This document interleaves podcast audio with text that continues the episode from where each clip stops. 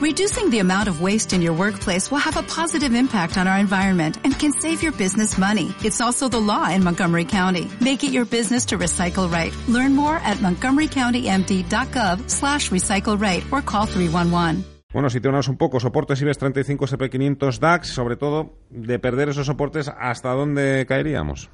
Sí, bueno, pues nuestro escenario, así resumiendo un poquito, sería en el corto plazo un, movimiento de caída entre un 2 y un 5% en, en, en índices, ¿no?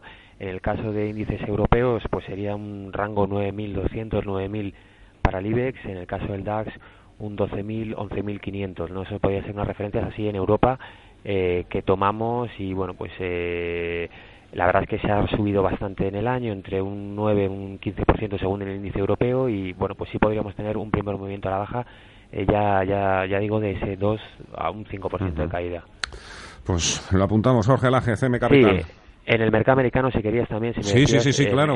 justo en SP500, pues Vamos. 2850, 2800 marcaríamos esa zona de, de caída.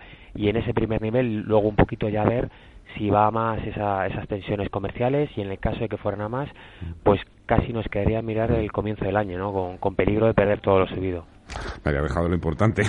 Jorge, la GCM Capital, muchas gracias. De nada, hasta